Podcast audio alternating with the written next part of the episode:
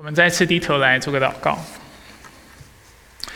说我们何等的感恩，主知道你是那位信实的主，知道在二零二零年当中，我们面临了许多的苦难，我们也啊经历了许多的挫败，但是在这个过程当中，主我们仍然看到你的恩典啊是够我们用的，看到主我们何时软弱，我们何时就要得着刚强。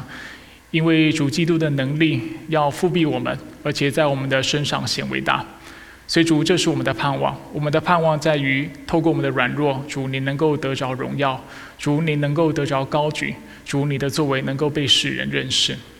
主在啊这待降的季节啊，在这感恩的季节当中，我们继续来到你的面前，将我们的生命全然交托给你。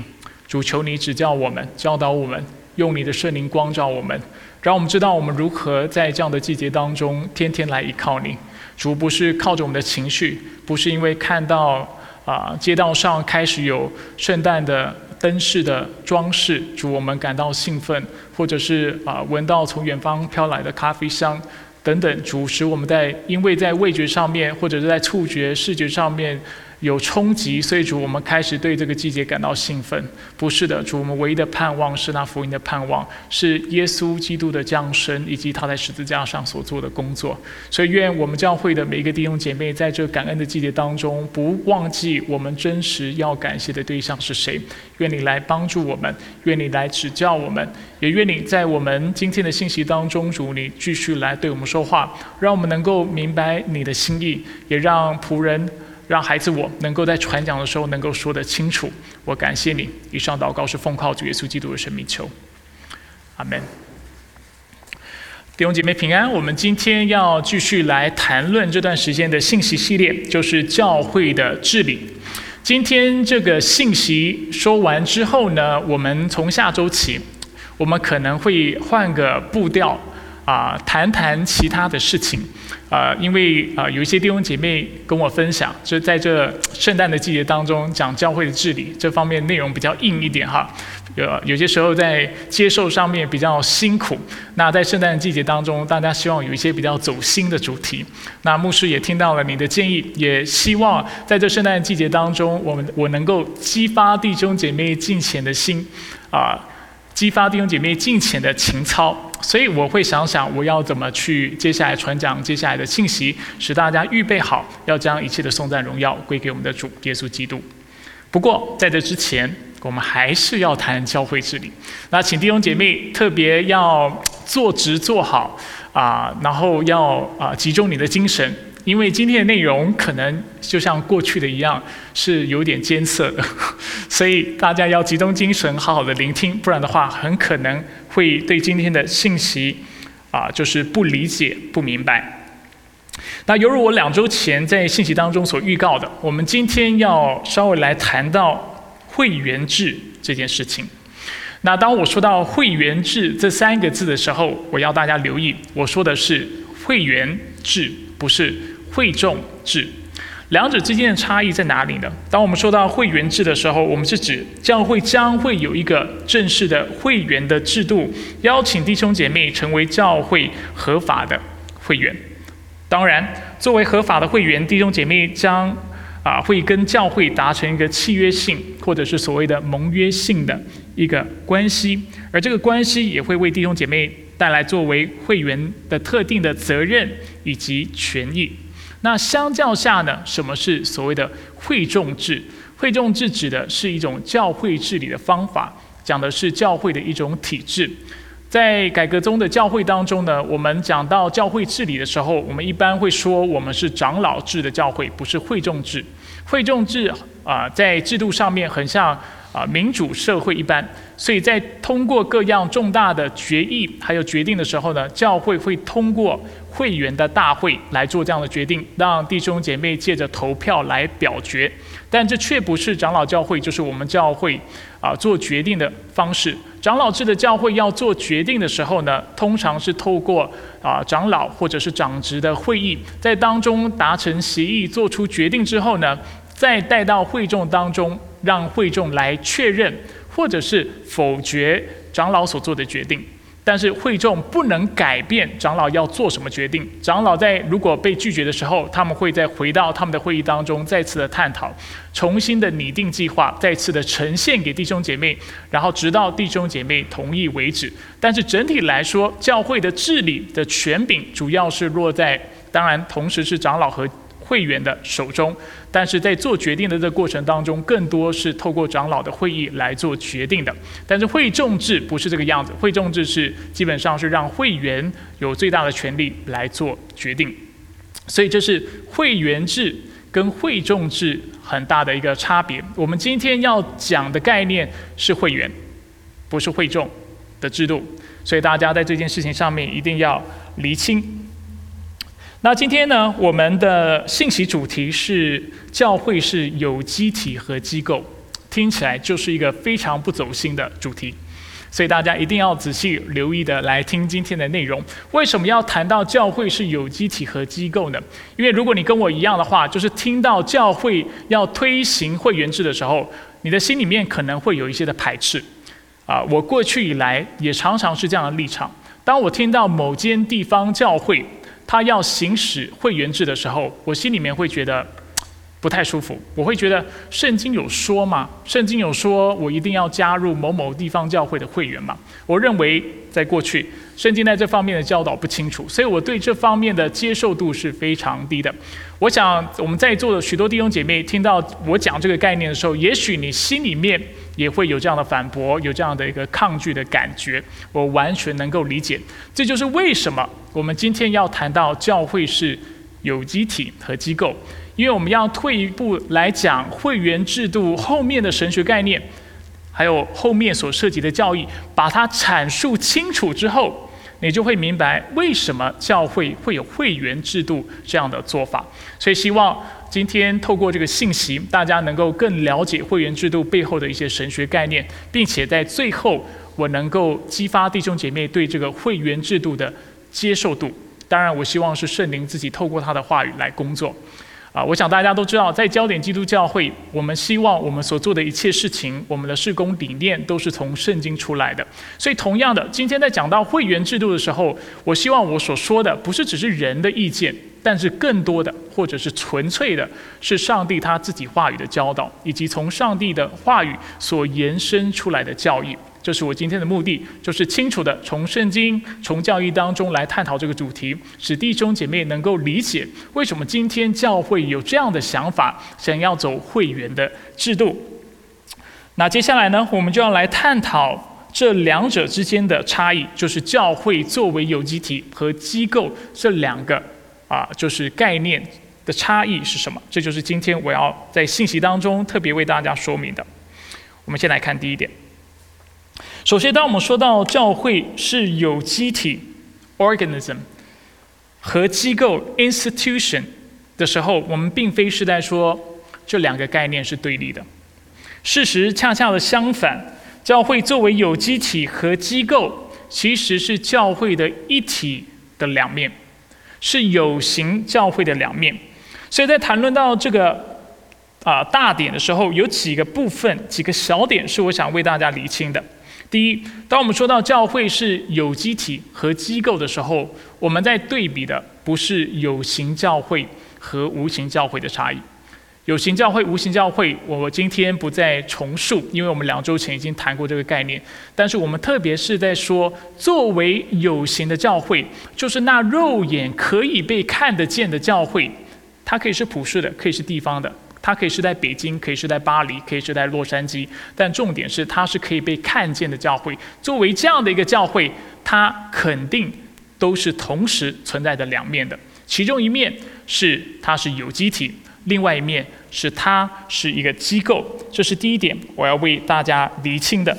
除此之外，还有一点要为大家厘清的，就是当我们说到教会是有机体和机构的时候，我们不是在对比教会作为有机体是基督所设立的，然而教会作为机构却是人所设立的。我再说一次，这不是我们的意思。当我们说到教会是有机体的时候，我们所说的设立者或者是那元首是谁？是耶稣基督，当我们说到教会是机构的时候，我们所说到的设立者，我们所说到的元首是谁？仍然是基督。很多人对教会是有机体这个概念接纳度比较高。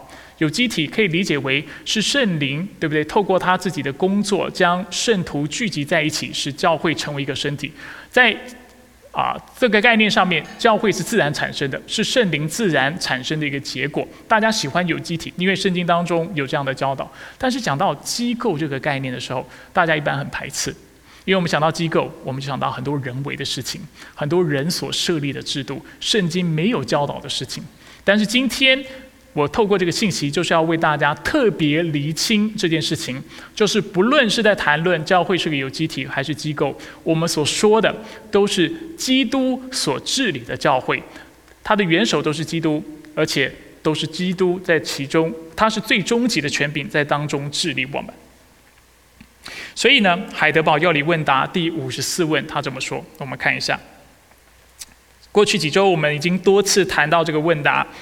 但是里面还是有一些细节是我想要带出来的。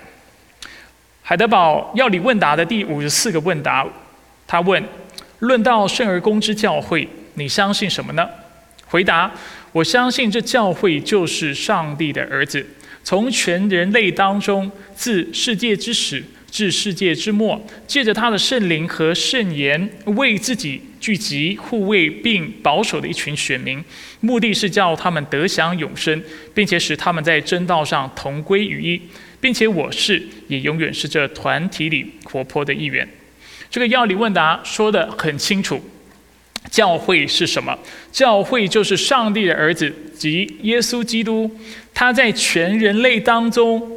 自世界的开始，一直到世界的末了，借着他的圣灵和圣言，为自己聚集、护卫并保守的一群选民。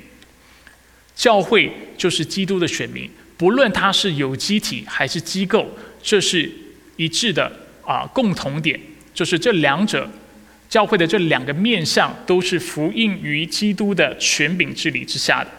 那么，作为那么教会作为有机体和机构的差别，究竟是在哪里？仔细听哦。所以，有机体和机构这两个概概念或这两个面向的差异在哪里呢？在于治理媒介上的不同。治理媒介上的不同。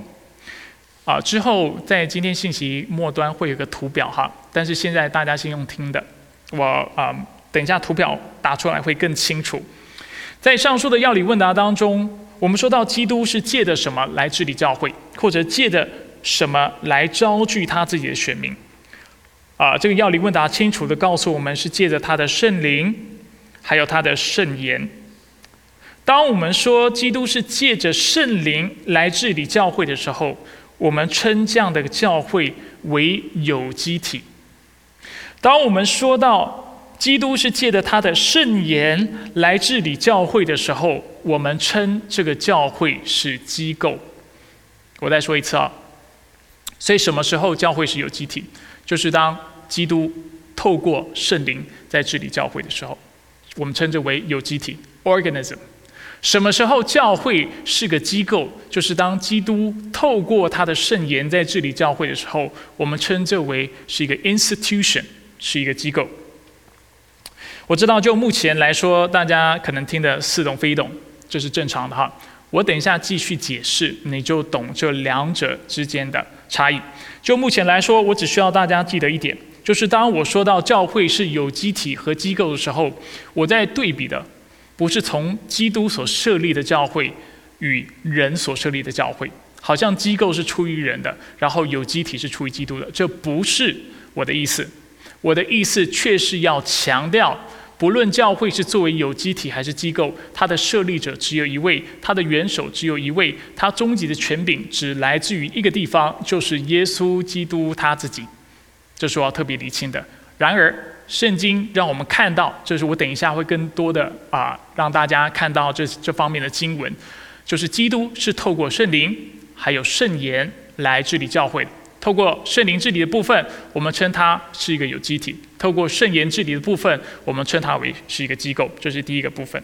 第二部分是教会的两种特性，这是我要大家注意到的第二个特性。特别我们要说到圣徒的相通和信徒的母亲两个教义哈，大家听到头已经很痛了，慢慢听我说，我会把它解释清楚的。在清楚有啊明白有机体和机构是教会两个不同面向之后，我们接下来就可以谈谈这两个面向在着重点上面的差异。当我们称一个教会是有机体或机构的时候，我们其实就是在强调它两种不同的特性。如果我问你，教会究竟是透过圣灵而被招聚而成的群体，还是透过圣言？你会怎么回答？我再问一次，教会是透过圣灵被招聚而成的一个群体，还是教会是透过圣言而被招聚成为一个群体的？你会怎么回答？首先，我们先说圣灵，当然是透过圣灵招聚而成。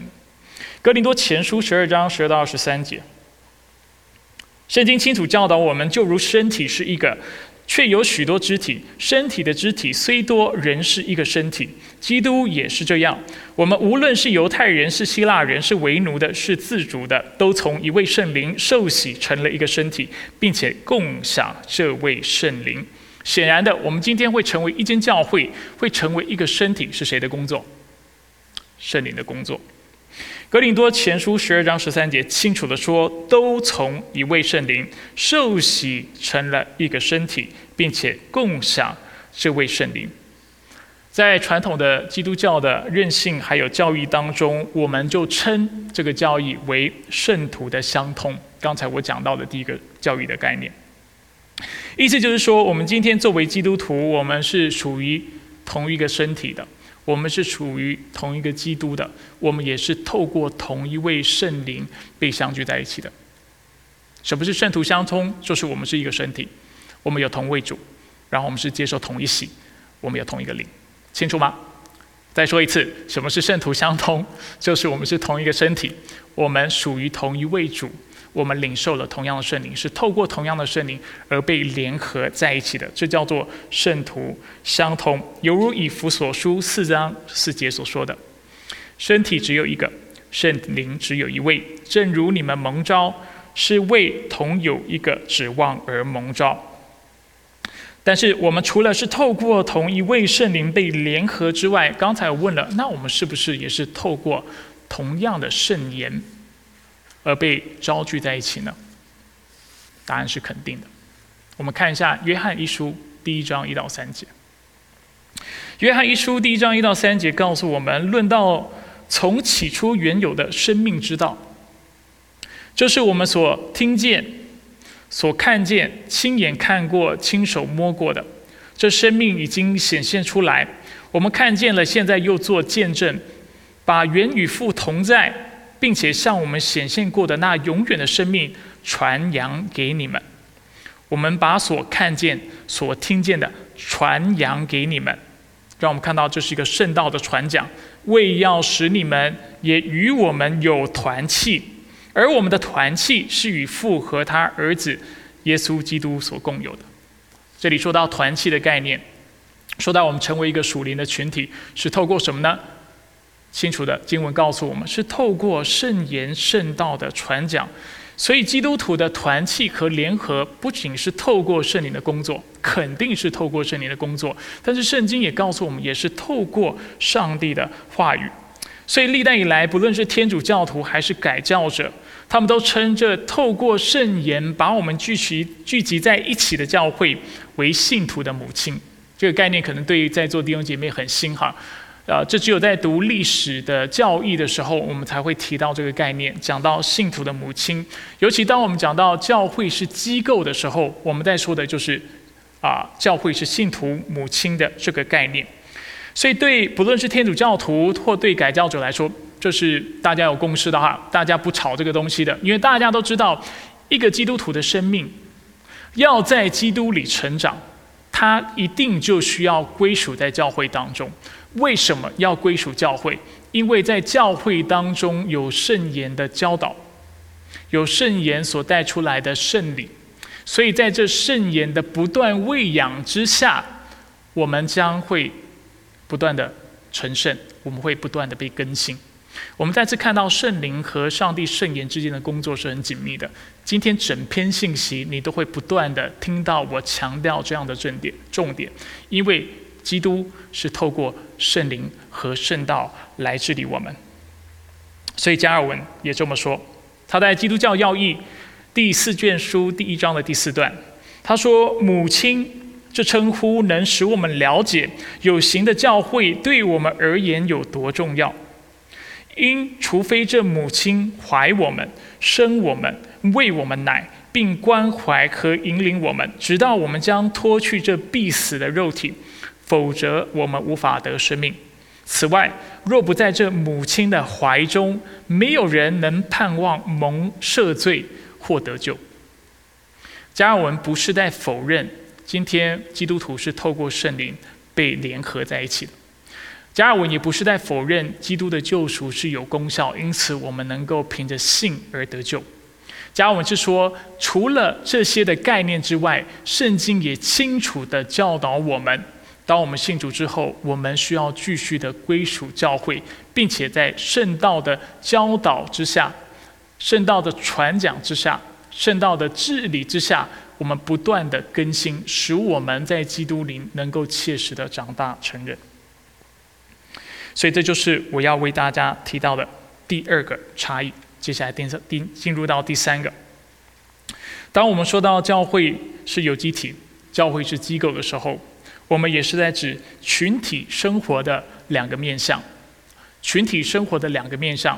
特别是讲到圣灵的工作和圣道的使用，其实刚才我们透过啊第二点的内容，我们已经稍微的把这样的重点带出来了。但是我们先接下来要继续的更深的去探索、挖掘这样的一个重点，这样的一个真理。所以，当我们理解教会是同时透过基督的圣灵和圣言而被聚集的时候，我们就不难理解教会在大使命的落实。还有在群体的生活上，也都必须不断的同时依靠圣灵，还有依靠圣道。我再说一次，当我们了解教会有这两个特特性，而且基督是透过圣灵和圣道在治理我们的时候，我们就会明白，基督徒基督徒的生活，我们要成圣，我们要成长，我们就需要不断的透过圣灵的工作以及圣道的使用。举例来说，基督徒是怎么信主的？一方面，我们当然会说是圣灵的工作，这么说绝对是没有错的。这就是为什么耶稣在约翰福音第三章第五节会说：“我实实在在的告诉你们，人若不是从水和圣灵生的，他就不能进上帝的国。”但是另外一方面，圣经也清楚教导我们，人是怎么信主的，是透过圣道的宣讲。所以在罗马书十章十三到十七节说：“凡求告主名的，就必得救。然而人未曾信他，怎能求告他呢？未曾听见他，怎能信他呢？没有传道的，怎能听见呢？若没有奉差遣，怎能传道呢？可见，信道是从听到来的，听到是从基督的话来的。人如何得救？当然是透过圣灵的重生。”但是圣经也清楚告诉我们，圣灵往往是透过他自己的话语来工作的。在焦点基督教会，这是我们常常强调的真理。圣灵总是在他的教会当中工作，但是他透过非常具体一个的媒介在工作，就是他自己的话语，就是透过圣道。人得救当然是透过圣灵，但是也需要透过圣道的宣讲。此外，耶稣基督也要求我们要透过洗啊洗礼，奉父子圣灵的名给人施洗，透过这样的方式使信的人归入主的名下。同样的，我们必须问：如果教会只需要是个有机体的话，那为什么耶稣基督要这么麻烦，还要设置圣礼，好像让这个教会有某种的制度、某种的仪式，使人能够归入主的身体呢？透过圣礼来兼顾信徒的信心呢？这显然的就是要告诉我们，上帝的心意就是要圣灵透过他自己的话语，透过圣礼来工作。所以，对啊，改革中的神学家来说呢，啊，其实有一点是我们需要提到的，就是圣礼其实跟圣道两者是不能分开的。当我们说到圣礼的时候，啊，如果你是在焦点基督教会领圣餐，我常说，如果你要领圣餐，你就要确定记得你早上一定要跟我们一起聚会，你要听到上帝的话语，那这圣餐对你来说才是有价值的，才是有意义的。为什么呢？因为在改革中的思想当中，我们认为圣礼其实是体现圣道的一种方式。圣道是透过传讲让人听见，但是圣礼却能够为人带来体验，让人看得到，让人听得到，让人摸得到。这是圣礼在啊改革中的教会当中扮演的非常重要的角色。圣道的传讲是讲道，讲完道，我们要把这圣道体现出来，把福音的应许。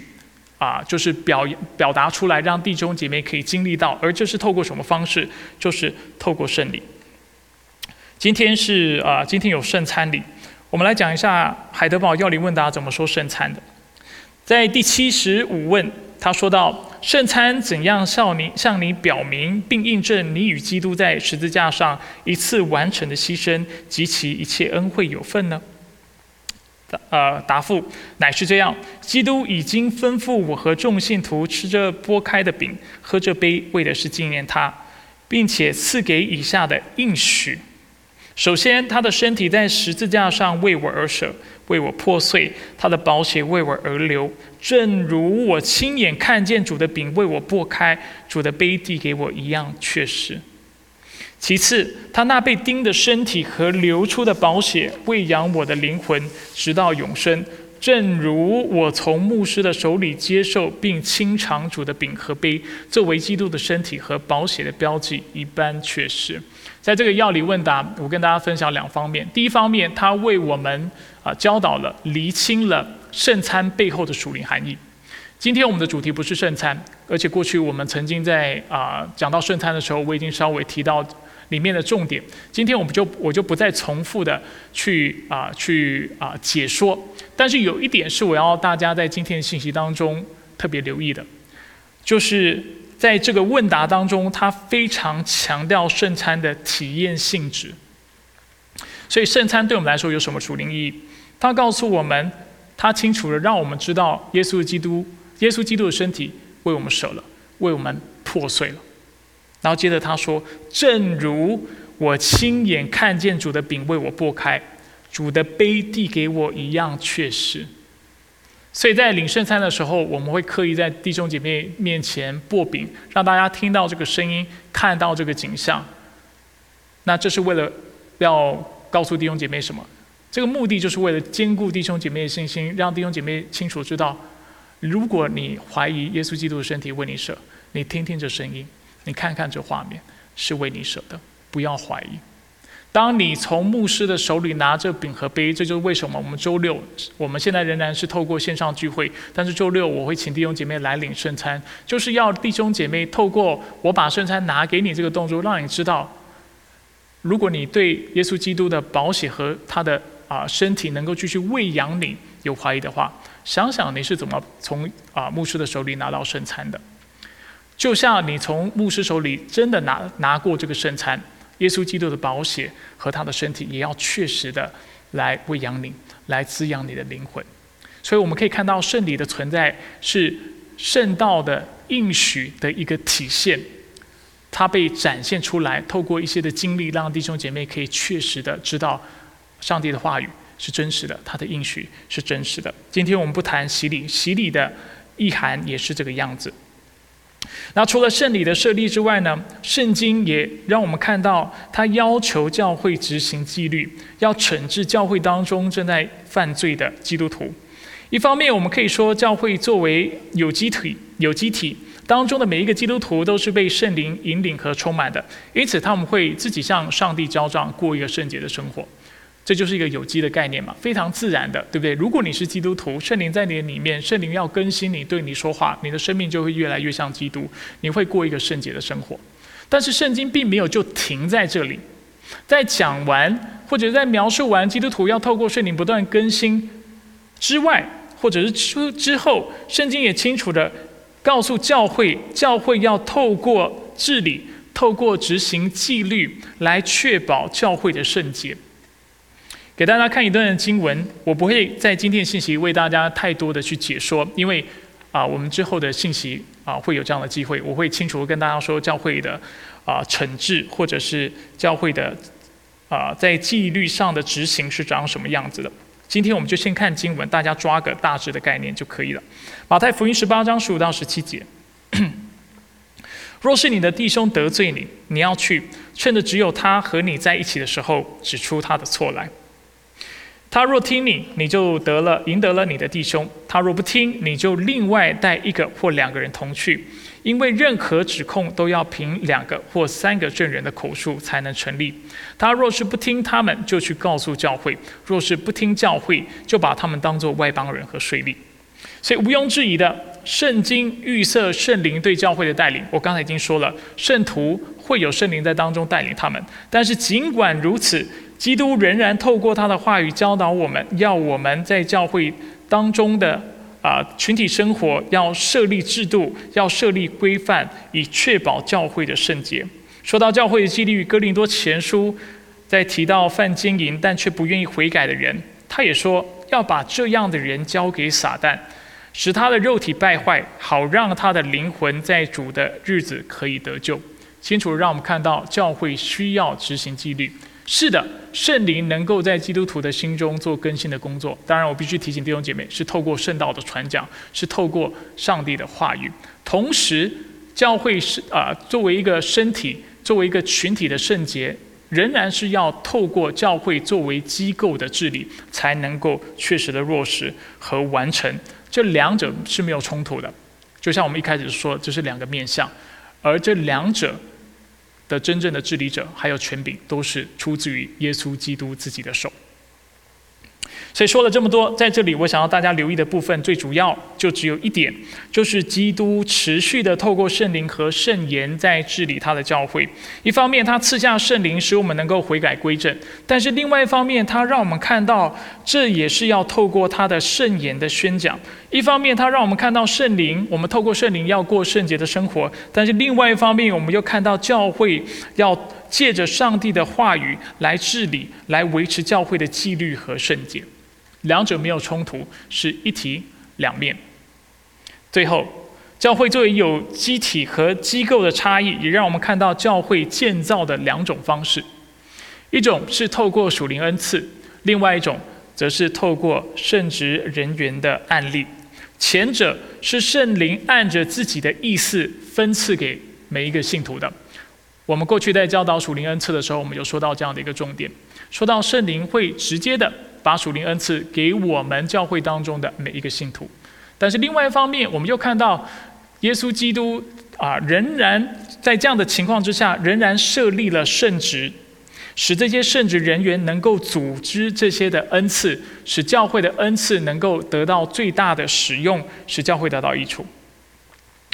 那因为过去我们已经谈论过属灵恩赐这个主题，所以容许我在这里比较简略的带过。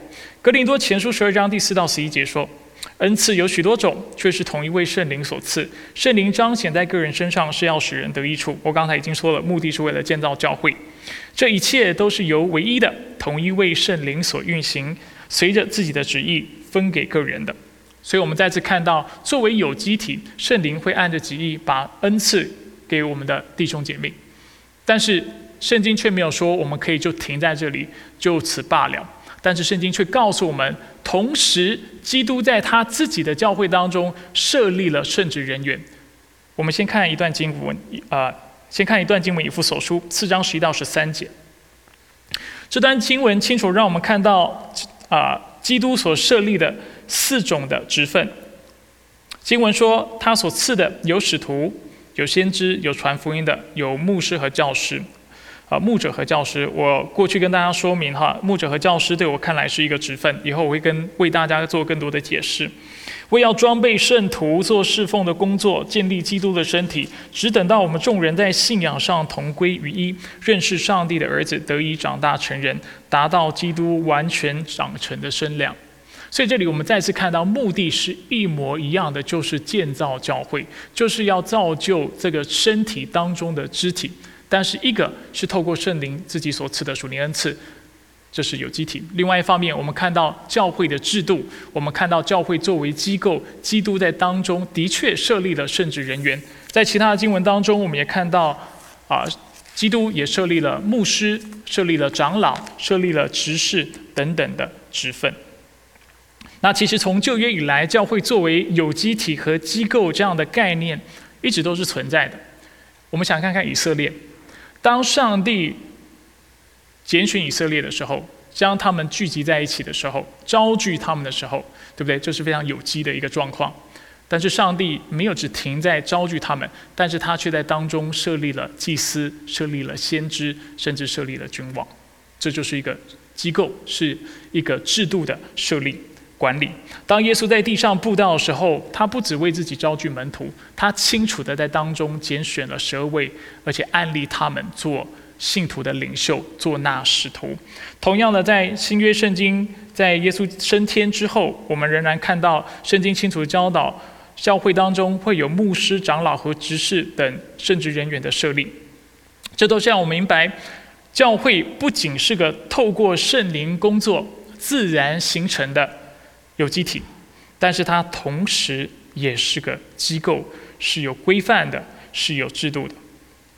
因此，在论到教会治理的时候，比利时信条第三十条这么说，我们来看一下。比利时信条第三十条说：“我们相信，这个真教会必须以我们的主在他话语中所教导的属灵原则来治理，也就是必须有牧师。”传讲神的道，并施行圣礼，也必须有长老与执事和牧师共同共同组成教会会议。借着这种做法，真教会得以保守，真道得以在各处传扬，犯罪者得以受到属灵的处罚，同时贫困者也得以按其需要得到救济与安慰。这里特别讲到执事的工作。借着这些方法，当中信的人被选出来时，按着使徒保罗在他写给提摩太的书信中所规定的方式，凡是在教会中就规规矩矩的按着次序行了。里面细节我们不多谈，但是我要大家留意的就是这个信条对教会作为机构所做的描述。第一，他说到真教会必须以我们主在他话语中所教导的属灵原则来治理。我刚才已经说了，这是教会作为机构。基督治理的一个方式，透过他自己的话语。第二，他清楚说到基督所案例的圣职人员，其中包括了牧师、长老和执事。让我们看到，他不止赐恩赐给众信徒，但是他在当中特别拣选了要来服侍他的圣职人员。第三，他也提到圣道的使用，真教会必须有牧师传讲神的道，并且施行圣礼，而且要执行教会纪律，使犯罪者得以受到属灵的处罚。所以，这个啊信条清楚的为我们阐明了教会作为机构应该有的样式，凸显了教会作为机构的性质。所以，教会不仅是个有机体，是一个由基督所招聚、圣灵所联合的群体，它同时是个机构，是有圣言的治理、有圣道的使用、有圣职人员的设立的。所以，总体来说，我们可以用这个图表来总结。我今天在信息当中所做的所有对比，所以有几点我再次的重复：教会是谁的？是基督的。教会唯一的权柄是谁？谁的？是基督的。但是他透过他自己的圣言，还有他的圣灵治理教会。透过圣灵所治理的教会，我们称它为有机体。所以在图表当中，大家可以看到治理的媒介是圣灵。教会的特性，我讲到是圣灵的相通，透过圣灵他自己的工作联合，啊，信徒使他成为一体，有群体的生活，让我们看到圣灵不断的工作，使信徒能够悔改归正，使信徒能够联合归于同一个身体，使信徒能够过圣洁的生活等等。而且教会的建造方式，也是圣灵亲自将属灵恩赐赐给当中的每一个相信他的人。但是同时，教会也是机构。基督透过他自己的话语在治理我们。教会的特性是信徒的母亲，让我们看到一位基督徒需要成为教会的一份子，并且不断的在圣言的教导之下，他才能够成长。所以群体的生活是透过圣道的使用，其中包括圣道的宣讲、圣礼的施行，还有纪律的执行。那教会的建造呢？教啊，基督特别设立了、案例了圣职人员来做这样的工作，将圣徒们组织在一起，将大家的属灵恩赐聚集在一起，让大家可以各尽其职。其职来服侍教会。好，这就是我们今天。如果你要用一个图表来总结我们今天所有的内容，基本上 看这个图表，大家就能够理解。好，说了这么多，这跟会员制有什么关系？首先，许多弟兄姐妹，包括过去的我，对自己成为地方教会的正式会员，其实是兴趣缺缺的。理由，我的理由跟在座很多人一样。就是过去我自己在读圣经的时候，以前我非常反抗的时候，是因为我认为教会作为有机体，并且我们是教会这个有机体当中的一员，我认为这样教导很清楚。我们有讲到哥林多前书，我们有讲到以佛所书，都清楚让我们看到，我们接受是同样的圣灵，我们接受是同样的洗礼，我们侍奉的是同一位主，也因此我们成为一个身体。所以，我是不是这个身体当中一员？当然是。但是另外一方面。当你告诉我教会是一个机构的时候，然后我要成为这机构的一员的时候，我过去不太了解圣经在哪里有这样的教导。接下来我要透过几段经文，很快的让大家看到这是圣经清楚的教导。首先，我们需要问自己，因为我们刚才讲到了嘛，基督仍然透过圣言在治理我们，所以我们要问自己：圣经是否要求基督徒都继续接受圣言的治理？答案是肯定的。当我们讲到大使命的时候，当我们去奉父子圣灵的名为人施洗之后，再来要干嘛？就是要去啊吩咐人去遵守耶稣的教导，不是吗？那同样的，在约翰福音第十四章，我们也说到啊，耶稣自己说到：“你们若爱我，就会遵守我的命令。”都清楚让我们看到，基督徒是永远降服在。基督的圣言的治理之下的。再者，我们要问圣经有没有要求我们要服从教会的牧长和长老的权柄？答案是肯定的。基督不止设立案例了这些的人员，而且他清楚告诉我们，作为教会的一员，作为教会的会员，我们需要顺服我们的领袖。譬如说，铁萨罗尼迦前书五章十二到十三节。弟兄们，我们劝你们要敬重那些在你们中间劳苦的，就是在主里面监啊督导你们、劝诫你们的人，又因他们所做的工作要以爱心格外尊重他们，你们也要彼此和睦。清楚的讲到会员跟领袖，或者是会员跟圣职人员之间的关系。希伯来书三章十七节也说。你们要服从那些引导你们的，并且要顺服，因为他们为你们的灵魂时刻警醒，像在上帝面前交账的人，让他们在交账的时候有喜乐，而不是叹息。叹息就对你们无益了。清楚指出要顺从那些引导我们的，并且要顺服。我讲一个非常实际的应用，就是对我作为一个牧者来说，是不是来到这个教会当中的，我都愿意把他当自己羊看待？当然。但是我必须问我自己一个问题，就是如果当一个羊，它继续参与在这个教会，但是它却不愿意降服在教会的权柄之下的时候，我是否仍然要向为了这个羊向主交账？我必须说，我无法，因为他不愿意顺服在教会的权柄之下，他不他不把我当成他的牧者，对不对？那我想牧养他也牧养不了，所以透过会员制度，这是一个什么样的啊？的制度或者是什么样的一个做法，就是让牧者清楚知道到底我所牧养的人是谁，到底有哪些人是认同这个教会是基督的教会。我不是说是我的教会，我要再次厘清，作为机构是真正的治理者是耶稣基督。所以弟兄姐妹要分辨的是什么？就是这个教会是否按着上帝的心意在带领。是不是有教会真教会的三个标记？我过去也跟大家分享过。是不是有圣道的传讲？是不是在圣礼上面有正常正确的实行？然后还有在教会纪律上面，我们也是按照圣经的教导去做处置。如果是的话，你们在做的是是向上帝表达，是的，上帝我认同，我肯定这是你的教会，因此我要加入在其中。我相信这个牧者是顺服在你的话语，还有你的治理之下，是你所安立的，所以我愿意参与参与在这个教会当中，被这个牧者牧养，并且跟他一起建立教会。为什么我说跟他？因为你有属灵恩赐，我的责任是帮助你去使用你的属灵恩赐来建造旁边的信徒。建造教会其他的弟兄姐妹，然后我们要一起同心的来建立这个教会。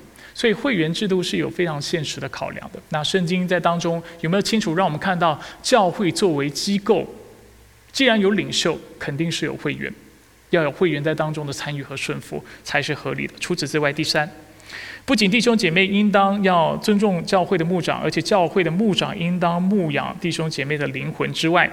弟兄姐妹也应该透过圣道彼此相爱、彼此鼓励。讲到会员之间的关系，这讲到的还是机构之下的体系，不是讲到啊有机体制下的关系，是讲到机构当中作为会员，我们彼此的责任是什么？哥罗西书三章十三到十啊和十六节说到：倘若这人与那人有嫌隙，总要彼此。容忍彼此饶恕，主怎样饶恕了你们，你们也要怎样饶恕人。让我们看到彼此相爱的教导。同样的，常用各样的智慧，把基督的道丰丰富富的存在心里，用诗篇、赞美诗、灵歌彼此教导，互相劝诫。我们再次看到会员之间，同样的要用圣言彼此服侍。如果这段时间大家有参加我们教会的圣经辅导的话，会看到圣经辅导的整个的。理念和原则就出自于圣经清楚教导。作为弟兄姐妹，我们跟神圣职人员一样，我们要用上帝的话语来牧养、来激励、来安慰我们周围的人。这是肢体信徒之间的关系。第四，教会的圣餐和教会的惩治，也是针对在机构体制下的教会才有意义的。这是基督在这样的一个体制之下所给我们的教的诫命。所以，如果教会的会员都只是作为有机体的，就是圣灵啊啊，透过啊自己的工作，然后所联合的教会的话，那其实教会惩治还有教会的圣餐啊，就不再具有它应当具有的意义。圣经在这方面的教导也不再能够得到正确的应用还有落实。这个部分我在这里先不再继续的解说，但是清楚让我们看到圣经预设了，因为你已经委身在这个身体当中，你清楚的意识到你是其中一个会员，所以圣餐的教导还有教会的惩治才会合理。所以简言之，圣经不仅教导我们透过基督的救赎和圣灵的重生，我们都自然的成为了一个有机体。成为了一个教会，而且成为当中的一员。此外，我们也是教会作为机构的一员。所以，你是否应该要成为教会的会员？从属灵的意义上来说，当然，不论是作为有机体的一员，还是作为机构的一员，因为你要顺服基督，不是顺服牧者。我再强调一次，基督才是教会作为有机体还有机构的真正的元首，不是牧师。那基督是继续透过圣灵还有圣言在治理我们，所以在圣灵的范畴当中，我们当然要顺服；在圣言当中呢，也是啊，我们也应当委身在教会当中，然后尽心竭力的来侍奉这个教会，来建造这个教会。唯一的差异就是，当我们说到会员制的时候，我们是说到你是否愿意，就是用白纸黑字的方式，然后来啊啊来委身在这个地方教会。然后向上帝表达，你不是跟我啊，就是承诺任何事情，不是你是跟上帝承诺，就是是的，主，我把这间教会当真教会，我把这里的牧者当成真正的被你呼召而且被你使用的牧者，所以我愿意委身在这里，然后一起来建立教会，如此而已。这不是参加狮子会哈，也不是参加什么俱乐部，不是说参加一个人为的群体，不是，而是参加一个你来到这里，你认同这里有上帝。这个是上帝的教会，而因此你加入会员，这才是这个会员制背后真正的含义，不是加加入一个人的组织，不是的，是加入上帝所治理的教会，这才是真正的重点。所以最后，我想跟大家分享比利时信条第二十八条，然后让大家思想。啊，比利时信条第二十八条这么说：我们相信这圣教会，既然是那些得救之人的聚集。并在他之外无救恩。不论在任何境况下，没有一个人可以置身度外，离开他生活。所以这里清楚讲到，教会是信徒的母亲这样的概念，都当与他联合，维持教会的合一，服从他的教义与纪律，在基督的恶下虚怀若谷，互相为肢体，按着神所给的恩赐彼此服侍，造就弟兄。为了使大家更确实遵守这样的吩咐，按照神的话，信徒有义务和那些不属于真教会的人分别出来，也有义务要加入真教会。不论这真教会是神在哪里设立的，即使会受到执政掌权者的反对，甚至受到死亡与身体刑罚的威胁，也要加入。因此，凡那些离开这真教会或不加入真教会的人，是反对神的旨意而行事。大家可以思想一下，默想一下。当然，我们的信息系列不会停在这里。我们接下来的一个月应该会转为圣诞节的信息。那明年年初我们会再次继续的讲教会治理，因为这是教会接下来的意向。希望让弟兄姐妹的啊，作为天国子民的素质不断的被提升。我再次提醒弟兄姐妹，我知道这些内容很硬，这些内容很难消化，但是我必须提醒弟兄姐妹，这些内容却非常重要，因为你是这个教会的一员。你需要知道上帝是怎么样透过他自己的话语来治理这个教会的。你有责任在这个教会偏离圣经教导在治理的时候，你要发声，这样的教会才能够维持它的圣洁，这样的教会才能够兴盛，这样的教会才能够在世界当中做光做盐，使所有不幸的人来到这个教会，清楚的见证基督的荣耀，还有基督的爱，就在这个地方。而这是你我共同的责任。圣徒皆祭司，万民皆祭司，不是只有牧师有责任知道这些的内容，你也有责任。而你和我要一起顺服在上帝的权柄之下，使这个教会能够反映上帝的荣美。接下来是默想的时间。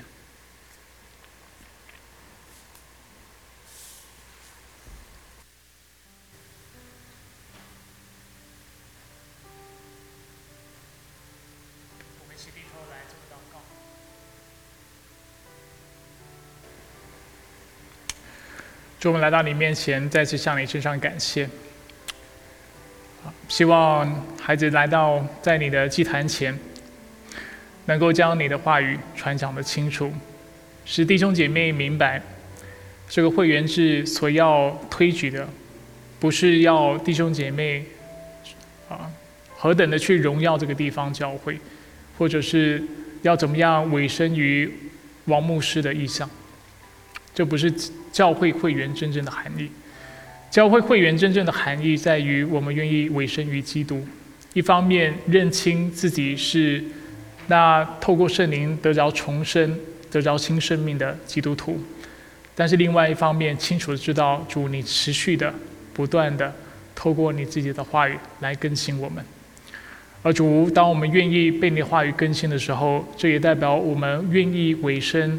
在那透过你的话语所治理的教会，在这样的一个教会的体制治理之下，主我们不断的学习，透过牧师的讲道，透过主日学的课程，透过圣礼的施行，透过纪律的执行等等，我们不断的啊被你的话语牧养，而且不断的透过你的话语得着更新，并且使教会能够保持圣洁。所以说，我将焦点基督教会弟兄姐妹交托仰望在你的手中，知道今天的内容对在座许多人来说是非常新的，是过去从从从来没有听过的，而且需要时间消化的。所以主，我今天的使命跟目的不在于透过我自己的高言大志、我自己的想法来说服人，不是的，而是希望每一个弟兄姐妹透过你自己的话语，透过圣经的教导以及那纯全的教义，他们能够明白。委身在一间教会的重要性，他们能够明白怎么辨别一个教会是真教会还是假假教会。重点就在于一间教教会是否愿意顺服在基督的话语的治理之下。愿我们的教会能够继续的被你使用，也愿弟兄姐妹在圣诞的季节当中能够清楚知道，那福音就是他们的宝贝，使他们能够将福音深藏在心中。而且常常靠着福音得着盼望。此外，求你继续透过这个信息系列，主来教导我们，使我们能够啊，作为天国的子民，作为教会的一员，能够清楚的明白我们的身份。另外一方面，也明白我们的义务、我们的职责，跟教会的圣职人员，跟我们周围的弟兄姐妹，齐心的来建造这个教会，彼此相爱，彼此扶持。彼此透过上帝你自己的话语来做安慰劝勉的工作，使这个教会充满自己的话，并且使你自己得着你本来就应得的荣耀。愿你祝福等一下的圣餐礼以及我们分散的脚步。再次感谢你的信实，谢谢你做我们的王，我们也愿意做你的百姓，直到永永远远。以上祷告是奉靠主耶稣基督的圣名求，阿门。